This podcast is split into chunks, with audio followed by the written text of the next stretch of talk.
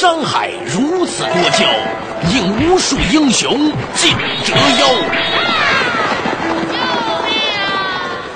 数风流人物，还看我是梁冬。大家好，我是吴伯凡。照妖镜照不出的财经真相，翻斗云到不了的财富天地，一切尽在两个男人孕育五年，梁东吴伯凡帮你坐着打通经济生活任督二脉，东吴相对论。好戏马上开场。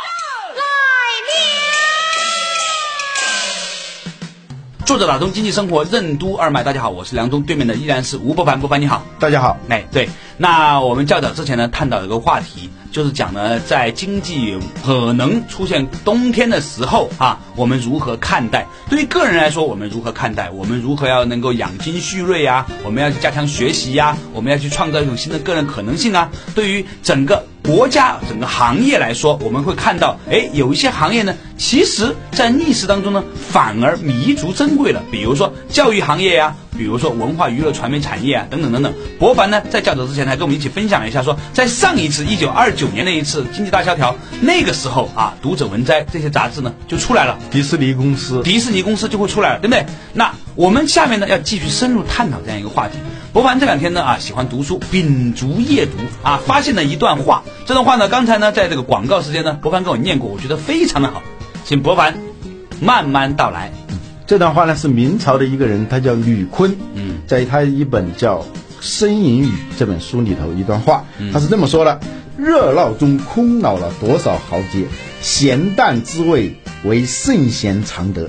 他是说，在热热闹闹的时候啊，实际上大家反而是虚度了很多时光，反而是在那种闲淡、很闲很淡的时候，才能体会到一点真正的东西。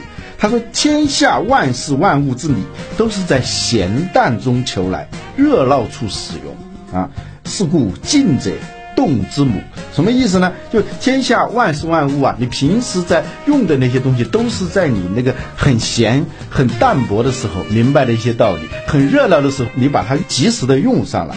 他认为静的东西是动的东西的母根源来源来源，是吧？静者动之母。我之所以说这段话什么意思呢？就是说。经济不景气、相对低迷的时候，我们不要把它当成是一个节外生枝的，能不要就尽量不要的一个时间。不管是经营一个企业、经营一个人生也好，它都是既会有特别热闹的时候，也会有相对清静的时候。这个时候呢，你要把它当成是你的生命周期当中必不可少的一部分，而且它同样也是一种机会。这个机会就是相对的淡薄的时候，你要去学到一些东西，悟到一些东西，准备一些东西，然后在下一个周期开始的时候呢，你用得上，在热闹中使用。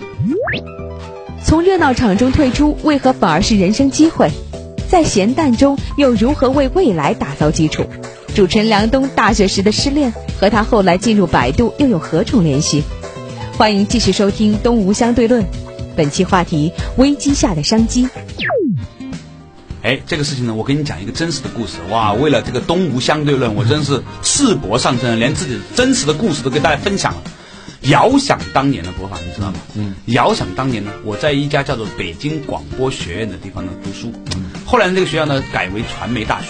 在我的二三年级的时候，啊，当年呢，其实你在广播学院女生还是很多的，谈个恋爱是有可能。虽然大部分的美女都留给了师哥啊，偶尔还有个把留给了我们，但是呢，我很不幸，我在二年级下半学期的时候呢，由于种种原因失恋了啊，这不是我主动的，但是总而言之就失恋了啊，很往事不堪回首啊。结果呢，同学们都很愉快啊，打工的打工啊，赚钱的赚钱的，谈恋爱谈恋爱。我常常一个人在图书馆，因为没事儿干呢。一方面呢，在看图书馆里面到底有多少美女，答案是几乎没有啊。另外一方面就看看书。其实呢，那个学校的图书馆呢也没有太多书，在我们读书的九十年代的时候，没有什么书。哎，恰好有几本书呢，我就翻到了。一本书呢是这样写的，叫《白领一横：美国的中产阶级》。我觉得没翻，后来才知道这本书啊是社会学里面非常重要的一本圭臬之著啊，是经典著作。由于也没有什么值得好看的书，就反复看那本书啊。嗯，哎，那个时候你知道九三、九四、九五年的时候，其实呢，中国还没有所谓的白领这一说啊，或者很不很不被大家关注。但是呢，由于那样一个机缘，我开始研究这个社会族群。啊，我后来呢，因为这个原因呢，啊，写了一些论文，甚至呢还做了一些社会调查。我得出了一个结论，在我大学毕业的时候呢，我的这个论文里面就专门谈到了白领的这种发展对于整个中国传媒业的影响。啊，这是当时的一件事情。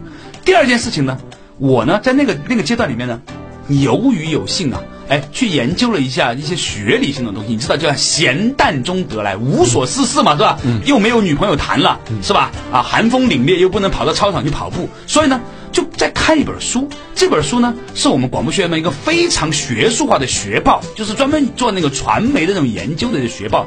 里面呢有一篇文章，这篇文章呢叫《从广播到载播》，它讲的什么东西呢？它讲的是说，这个广播呢，慢慢会出现所谓的受众细分。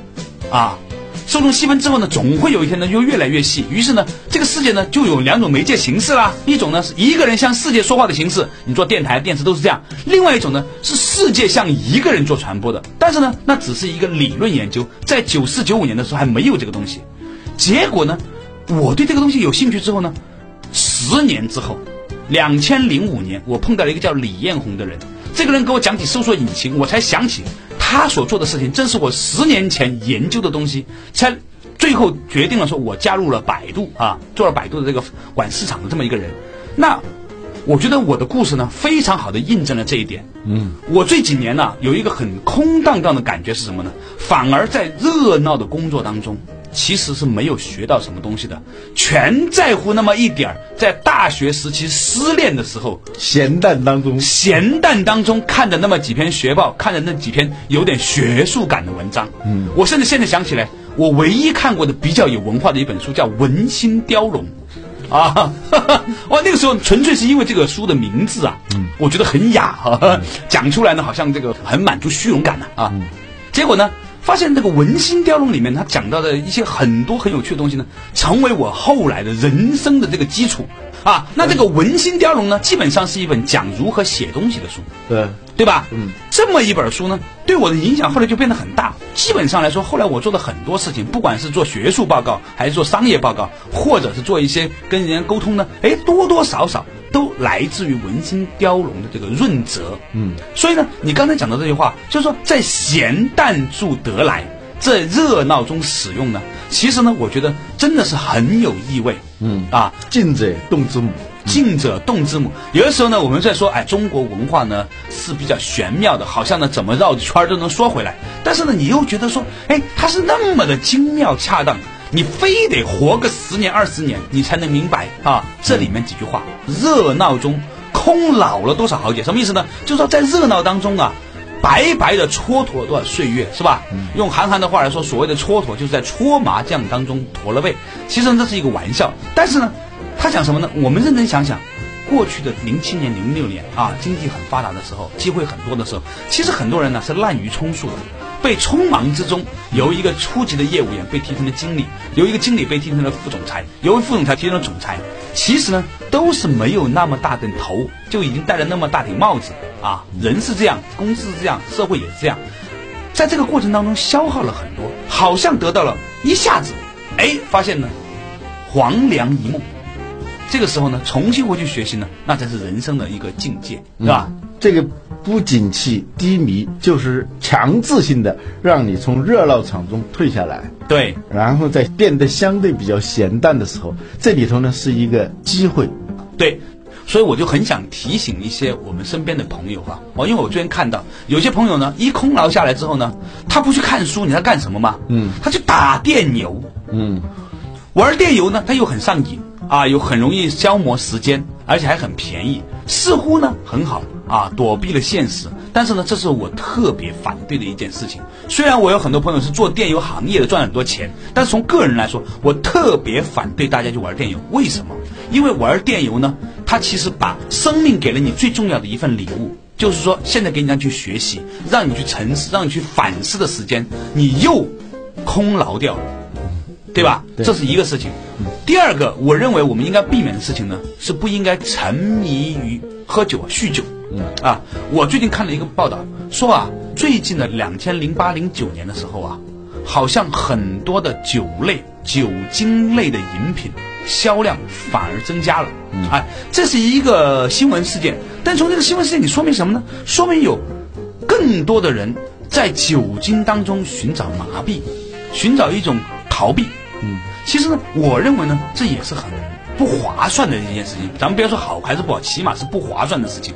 因为喝酒呢，它会让我们呢，一方面呢，这个肝的压力会变大；第二方面呢，它让我们呢，头脑会变傻。你会发现说，这个李白也好啊，陶渊明也好啊，他们的儿子呢，其实都是不健康的，他带来的负面意义很大嘛，对不对？所以呢，尽管很多人买了很多酒的股票，嗯，但是我希望你买他的股票，但是不要喝他的酒，嗯啊。刚才我们提到呢，两个最好不要，一个不要玩电游，沉迷于电玩，不要沉迷于酗酒。嗯，用许三多的话说，要做有意义的事情，不要做没有意义的事情。是是是。好，广告回来之后，继续东吴相对论。在经济低迷时期，如何做对人生有意义的事？什么是人生的产能和产出？又如何对个人的物质资产、能力资产和社会关系资产做出评估和优化？欢迎继续收听《东吴相对论》，本期话题：危机下的商机。作者打通经济生活任督二脉，大家好，欢迎继续回来到《东吴相对论》，我是梁东，对面的仍然是吴伯凡，大家好。哎啊，伯凡啊，刚才呢我们谈到一个话题啊，你说不要做没有意义的事情，引用了许三多的话，是吧？嗯，那你觉得什么叫做有意义？什么叫做没意义？嗯。有意义的事情呢，就是所谓意义啊，它就是说前后一贯才叫有意义。呃，你今天突然做一个这事情，明天要做那事情，它就不可能有意义，因为它不能够构成一个相关性，东一榔锤西一棒子这样的事情是没有意义的。我们反过来看我们的热闹场中该做什么东西，在闲淡的时候该做什么东西，它一方面是做不同的事情，同时这个事情之间还是要有关联的，因为总的。来说，不管是冬季也好，还是春季也好，还是什么季节也好，它有一以贯之的东西，这就是产能和产出的问题。什么叫做产出？什么叫产能啊？呃，我们举个例子，就是一台电脑，它能做很多很多的事情，嗯，这就是它的产出。产能是什么呢？这个电脑本身就是一个产能。对，它的 CPU 能运算多少啊？啊，它能储存多少啊？它能不能上网啊？简单的说，它的能力和它的做出的结果是吧？这这这两个东西，我们作为一个人，作为一个企业也好，都有产出和产能的两面。在比较景气的时候，比较热闹的时候，我们关注的都是产出的问题，有时候就会忽略产能的问题。我们有很多工作要做的时候，我们就加班呐，我们就不停的去应酬啊，去透支。我们的产能啊，但是呢，当这些机会没有的时候，相对比较不热闹的时候，我们回过头来看，发现我们还需要关注产能。我们开车的时候，平时开车开一段时间以后，你还要检修，甚至要做大修。我们如果你一直这样开下去的话，不停下来做检修，那这个车它的寿命会大大减少。对，嗯，那同样的道理喽。对于一个人也是这样，人也有产出和产能嘛，对不对？对对对。嗯，在经济好的时候呢，我们关注的是产出，一个月挣多少钱呐？你是不是能够有更多的机会啊，创业啊，等等等等。嗯。但是呢，现在呢，其实我们应该花时间去关注产能了。什么叫做对于一个个人的产能？以我的理解，首先他是不是有健康的身体？这是排在第一位的，嗯，所以呢，在经济不景的时候呢，我们是不是可以花一点点时间，或者花更多的时间去做身体的保养？嗯啊，身心灵啊，不仅仅是光是身体，还还有健康的心态。有时候你大量那种工作忙碌，使得你不仅身体不健康，心态也会不健康。那这是第一个产能方面的调养啊，调整。第一个是让自己的身心灵变得更健康一些，为自己的身心灵充电加油。嗯，第二个。是自己的学习的能力和技能。刚才呢，我们在包括以前呢，我们也提到过这个话题。嗯，什么呢？就是说，我们是不是要学各种的技能？我们都知道说，其实中国的教育。基本上是比较失败的。我们的传统的这个在学校里面教育出的东西呢，在工作上是用不上的。所以呢，到这个时候，我们也经历了学校了，也经历了这种工作以后，现在呢，开始应该是有计划的，针对自己的缺乏的东西呢，有计划、有组织安排的进行自学的时候了。也有可能你再去找学校去读书，但是那种在学校里面读书，不是背被人家教育的，而是我去学的东西，结合你的需求的，这其实在增加他的产能，啊，嗯对对他的能力在提升。嗯，我觉得第三个，就像你以前所描述的那样，产能还包括一个人呢，还包括他的社会关系网络。嗯，我们发现有个很奇怪的现象，很多人在忙的时候啊，是没有时间去照顾他的朋友的。嗯，一个人的朋友其实很少。呃，我有一个朋友，他曾说过，他说，一个人呐、你奋斗了一辈子，无非是说在你老的时候有几个老伴可以跟你一起玩，这是最重要的，对不对？对，你的追悼会上会有一些人不请自到，啊，这是最这是一个，这是成功，这是所谓成功的一个表现嘛，对不对？那现在呢，啊，到了这个提升产能的时候，大家就要想想如何去对那一些朋友进行关怀。当然，我们不是那么功利啊，不是说啊跟朋友套套近乎之后呢，看看有什么样的机会，我倒不觉得那么功利哈。但是呢，我觉得说，其实它是我们人生的一个很重要的一个价值。嗯啊，我们。呃的朋友们，你你平常没有关心他们，你又怎么关心他们啊？我觉得这是第三个，就社会关系网络这样的一个产能的提升。嗯，第四个产能啊，我认为呢，其实是一个所谓的重新检讨你的财务。我跟你讲一个很有趣的故事，嗯，就要盘点，要盘点啊。我有一个朋友，这个人呢，自己呢在广州买了一套房子，在上海买了一套房子，然后呢都没有住，因为他在北京工作。现在呢，他还得把广州的房子和上海房子一边供着呢，一边在北京打工，在租着房子住，过着狼狈不堪。实际上，个人资产呢，可能上了一两百万，过得很辛苦啊，经常连打车都不舍得呀。我就觉得说，这实际上是一个自我的财富的安排极度不合理的体现。嗯，虽然现在说房市不是那么高涨，是吧？但是，是不是还是可以把它斩仓一部分呢？让自己能够花一点时间去起码要对你的资产进行评估。对啊，不管是物质资产，还是你的能力资产，还是你的社会关系资产，你要做一个评估，做一个调整，做一个修复啊，清除那些不良资产，增加一些优质资产，把整个资产进行优化。嗯这正好是相对比较闲淡的时候。嗯你可以去做的一些事情，平时你没有那么多时间去，你都是在吃老本。嗯所谓老本就是那个产能，不对它进行回馈，不对它进行培育的原来所拥有的那些东西。嗯啊，你一直在靠它在吃饭，在生存，但是你没有时间去照顾他们的东西。现在你有时间，也有必要去照顾这些东西。哎，当然了，这是一些呃形而下的了哈，嗯，还有更形而上的一种讨论。为什么战略是有系统的放弃？古老的《易经》中厚德载物的哲学对现代社会又有何种启示？欢迎继续收听《东吴相对论》，本期话题：危机下的商机。这两天呢，我碰到了一个人，这个人他跟我说，这些东西啊都不完全是你的，还有一种东西呢是什么呢？他说，你有没有想过，在前些年当你发达的时候，你运气好的时候，你的能力其实也没有多强，现在你的能力也没有变得多弱，但是为什么会这样呢？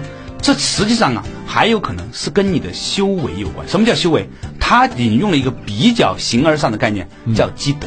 嗯，有一种宿命论者认为，这辈子你挣到的钱是和你积的德有关、啊。我们当然厚德载物嘛。对我们抛除他的封建迷信的一端，我们可以看到什么？可以看到说，一个人当你这个做行善事的时候，做好事做得多了之后呢，自然而然某一天你自己也不知道，哎，你就有这个机会，你就会成长了。嗯，所以呢，积累能力是一方面，嗯，积累自己的德性，嗯，是另外一面。有一回，一个企业家问我啊说：“到底什么叫厚德载物？”我说：“我给你打个比较粗浅的比喻，所谓的德啊，可能就把它比喻成一艘船，嗯，然后呢，物呢就是你的财富了，是吧？我们平常的时候总是想尽可能的把那些财富敛财嘛，嗯。就是把积累财富都把它放到这个船上去，对但是就从来就没有想一想这个船的那个它这个载重量是多大呢？它的吃水线在哪里呢？是吧？对它最最最高的它的那个上限在哪里？你就不去管，你你应该是要做什么工作呢？你应该是把这个船呢。在你把东西往这个船上搬的时候，你要做这么一个评估，而且呢，要尽可能把这船呢造得大一点。为什么有的人、有的企业到一定时候就突然一下子就就没了呢？对就是就是他载不住，对载不住那么多的德不够厚，就载不了物。对所以厚德载物呢，就是尽量把船做大点了之后呢，有钱你也撑得住。就嗯你有这个命挣，你还得有这个命花。对对对吧？对所以呢。对于很多有钱人是这样，对于没钱或者一般的小中产阶级白领来说，他也有这样一个问题。你是不是有这样的德行？这你不要以为这个钱不多啊，账上才几千块钱、几万块钱，有的时候你的德行不够啊，连几万块钱都撑不住。是吧？所以我们刚才说的是产出和产能。产能，实际上这个产能里头再往前推一步，就是你的的承载量大不大？对。这个很重要。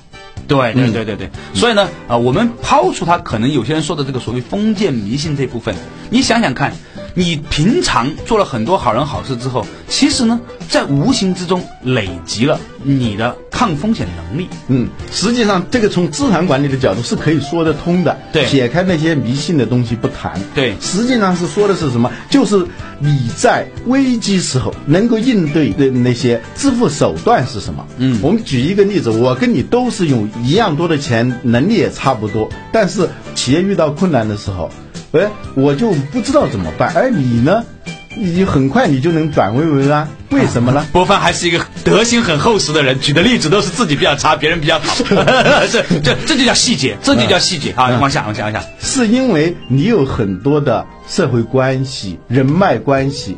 我们看那个乔家大院那个电视里头、是吧？这个乔致庸，他最后一分钱没有的时候，嗯，哎，最后他还是来弄来钱，为什么呢？你换另外一个人呢，你可能永远就成了穷光蛋。嗯就是所谓的信用资本、信用资产，就是在你没有货币资本、没有这些看得见的物质资本的时候，你还可以去借贷，你还可以去拥有一些资产来重新来经营你的你的产业。这实际上呢，说的是这个光信用资本，它实际上是跟道德有关的。嗯嗯，所以呢，当你情境不一样了，你换了一种场景的话，哎，你想的问题就不一样了。当你被迫从热闹场中退出来的时候，甚至是被迫退出来的时候，你想的问题可能是平时你不会去想的，就是刚刚才我们讲的厚德载物这个或哎、这样的事情。还有呢，就如何学会退啊，就是德鲁克说，所谓战略就是有系统的放弃。呃，这是才才是战略，这是战略的另一面。我们一般说战略是有系统的获取获取是吧？这无论是对于经营企业来说，还是经营个人来说，都有两面。有时候呢，你会去想有系统的去获得什么东西，但是呢，另一面你千万别忽视了，叫有系统的去放弃什么。一个不懂得放弃的企业家，他不是一个战略家，他一定会遇到问题的。好，反过来，我们可能平时总是想的是进的那一面啊，想着怎么去进攻的那边获取的那一面。现在呢，要想能否做一些有系统的放弃。这我就想起了佛教里头说的话啊叫“利欲释然，即是火坑；贪爱成立，变为苦海。一念清净，烈焰成池；一念惊觉，船登彼岸。”哇，好有文化，稍微解释一下。嗯，就是你的欲望一旦浓烈的时候，嗯，其实你已经进了火坑。这啊火坑不是外在的，实际上你的欲望越一强烈，你就进来一个火坑。热闹场中，那个温度再调高点，可能就是火坑了，对是吧？贪爱成立，变为苦海。当你很贪恋一个东西的时候，实际上你已经陷到那个苦海。比如说你。打游戏，你贪恋游戏可能也是，不管是贪恋一个工作狂也好，还是游戏狂也好，你一旦贪爱它的时候，你就是陷入到一种苦海当中了，又很难受，又无法摆脱，是吧？啊，反过来呢，一念清净，那个念头就是做减法，削掉了一些东西的话，啊，火海就变成了一池清水。一念清净，烈焰成池；一念惊觉，船登彼岸。就当你的念头一旦觉悟的时候，船就登上了彼岸啊。哎呦，嗯，真的是很深刻，不过很难做到啊，不凡。不是很难做道理咱们都明白的，是吧？有没有什么一些方法强迫你啊强迫你现在就是有些时候心境确实是不一样嘛。林语堂还是谁写过冬天的况味是吧？嗯嗯啊，你想在春天里头去感受冬天的那个况味，是没办法体会那种况味的。嗯啊，现在有时候呢，你回过头来再来看的话呢。